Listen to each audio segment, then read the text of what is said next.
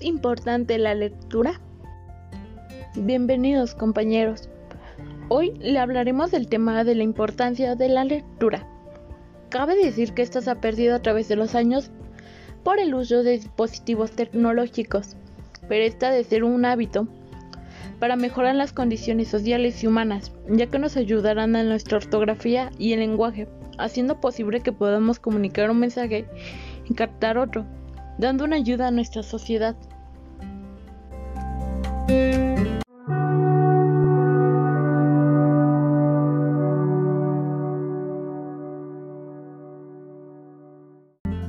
Además que ésta nos enriquecerá de conocimientos, convirtiéndolo de suma importancia ya que busca que la persona que lo practique tenga una mejor concentración, que mejore sus habilidades sociales, pero además de todo esto te relajará e ayudará a tu cerebro y desarrollarás ventajas como puede ser escribir una carta, dar un argumento, poder comunicarte de manera apropiada, caras a lo largo de tu vida.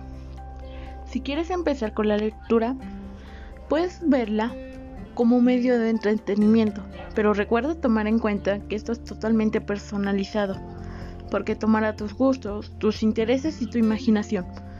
Te recomiendo los autores que seguro te pueden encantar pueden ser Juan Rulfo, Carlos Fuentes, Laura Esquivel y Roberto Chimal, ya que estos manejan una literatura relajada y de suspenso que seguro te gustarán.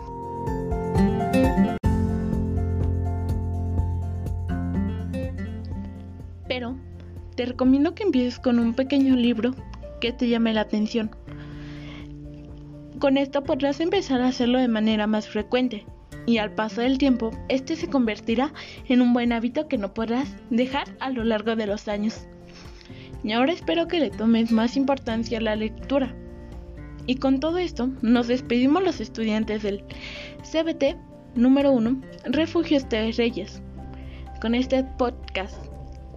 ¿Es importante la lectura?